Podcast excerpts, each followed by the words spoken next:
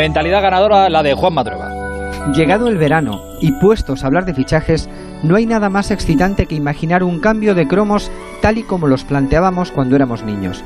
Por eso nos gusta tanto especular con un canje Griezmann-Saúl, una operación que lo tiene todo en contra, empezando por el dinero y terminando por las emociones. Sin embargo, la ensoñación es morbosa y propone otras parecidas.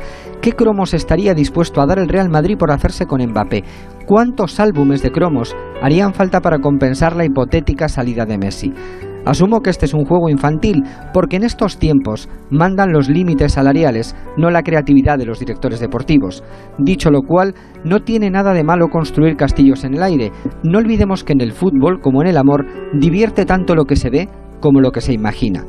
Prueba de lo anterior es el personaje conocido como Quiricocho, un gafe convertido en arma arrojadiza por obra y gracia de Bilardo.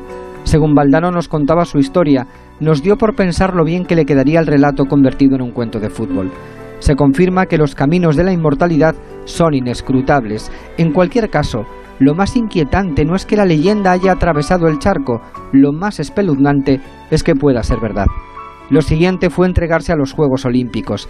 Quedan 11 días y hay que repetirlo varias veces para ponerse en situación. Ojalá se repita la experiencia de la Eurocopa, que entramos desconfiados y salimos enamorados. El consejo más prudente para todos aquellos que van camino a Tokio es no escatimar ni en ilusiones ni en quiricochos. Buenas noches.